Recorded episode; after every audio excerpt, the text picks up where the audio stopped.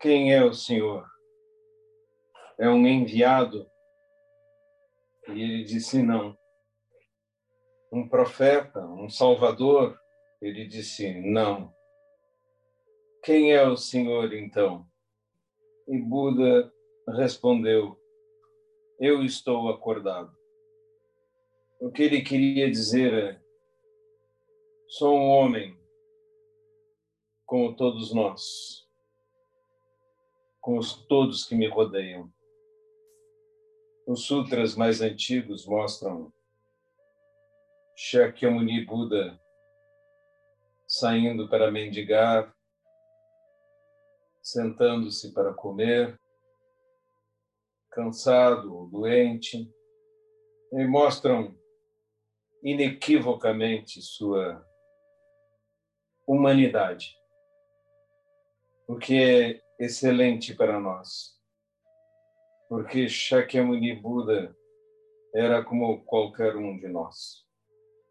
Isso nos dá grande possibilidade de acordarmos como ele. Por isso podemos dizer que todos somos como Buda, temos o potencial de sermos Buda, temos o embrião de um Buda dentro de nós.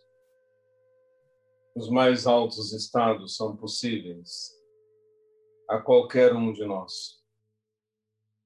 É verdade que temos muito tempo, muitas e muitas vidas, mas isto é, na verdade, um aprisionamento ao ciclo de renascimentos, ao ciclo de manifestações Morremos aqui e nos manifestamos a seguir. Escapar desse ciclo eternamente repetido é a proeza de Buda.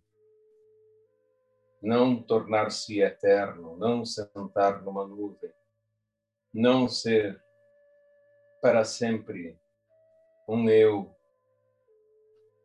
Isso seria considerado, do ponto de vista budista, um aprisionamento, um grande problema, mesmo dourada. Uma gaiola é uma gaiola. Estarmos presos a um ciclo de repetições não é felicidade em absoluto, mas ser como Buda em integrar-se ao próprio absoluto e ter, enfim, verdadeira liberdade.